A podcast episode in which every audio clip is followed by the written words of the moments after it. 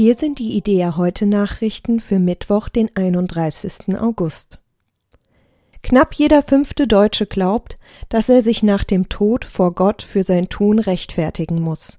Das ergab eine Umfrage des Meinungsforschungsinstituts INSA im Auftrag von IDEA.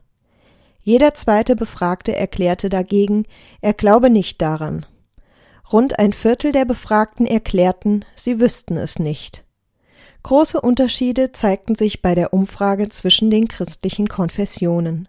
So erklärten über 40 Prozent der Mitglieder von Freikirchen, dass sie an ein göttliches Gericht nach dem Tod glauben. Das sind mehr als doppelt so viele wie bei den Protestanten, die einer Landeskirche angehören. Bei ihnen rechnen nur rund 20 Prozent damit, dass sie sich nach dem Tod vor Gott verantworten müssen. Der seit über vier Jahren in Pakistan inhaftierte Christ Patras Masih ist frei. Das teilte die Menschenrechtsanwältin Anequa Anthony Idea mit. Der 19-Jährige sei vom obersten Gerichtshof Pakistans gegen Kaution aus der Untersuchungshaft entlassen worden. Masih wurde vorgeworfen, das religiöse Empfinden von Muslimen verletzt zu haben.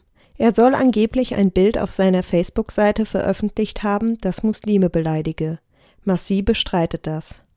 Anthony zufolge ist es selten in der pakistanischen Justiz, dass ein wegen Blasphemie Angeklagter überhaupt freigelassen werde. Dass es dazu gekommen ist, sei unglaublich.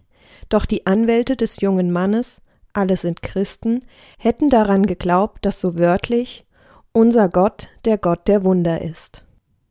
Es gehört nicht zu Gottes Plan, wenn Christen nur unter sich bleiben. Das sagte der Autor und Coach christlicher Fußballprofis David Kadel in der aktuellen Folge des IDEA Podcasts. Der 54-Jährige ist vor allem als Herausgeber mehrerer Bücher bekannt, die Lebenszeugnisse christlicher Fußballer enthalten, darunter Der Fußballgott und die Fußballbibel. Auch wenn er ursprünglich eine Karriere als Sportmoderator anstrebte, hat Gott ihm stattdessen einen Weg als Autor und Berater gewiesen, wie er heute erzählt. Er habe dadurch die Gelegenheit erhalten, seinen Glauben im Gespräch mit Sportlern und Fußballbegeisterten zu thematisieren. Er sehe sich von Gott dazu berufen, in der Welt des Profifußballs mit ihren vielen dunklen Seiten von Jesus zu erzählen. Die evangelische Kirche in Mitteldeutschland hat das freiwillige Tempolimit von Sachsen-Anhalts Ministerpräsident Rainer Haselhoff in einer Mitteilung begrüßt. Er ist nach Angaben eines Regierungssprechers in seinem Dienstwagen nur noch mit maximal Tempo 130 Kilometer pro Stunde auf Autobahnen unterwegs, um so Energie zu sparen. Der Präsident des Landeskirchenamtes, Jan Lemke, erklärte wörtlich, in einer Zeit sich verschärfender Energie- und Klimakrise ist der Staat gefordert, ökologische Leitplanken zu setzen. Die Mitteldeutsche Kirche setze sich für ein generelles Tempolimit auf Autobahnen ein. Mehrere christliche Werke und Verbände wollen gemeinsam neue Glaubenshymnen für den Gottesdienst entwickeln. Aus diesem Grund veranstalten sie einen Kongress unter dem Motto Create. Es soll vom 21. bis 23. Februar 2023 im christlichen Gästezentrum Württemberg Schönblick stattfinden.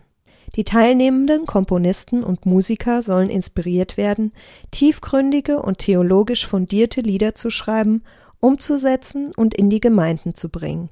Das Festival richtet sich sowohl an professionelle Musiker als auch an Laien. Interessierte können eigene Kompositionen einreichen. Eine Jury wird zehn davon auswählen. An einem der Festivalabende kürt das Publikum vor Ort zusammen mit der Jury die drei finalen Sieger. Dieses Angebot ist spendenfinanziert. Weitere Nachrichten finden Sie jederzeit auf idea.de.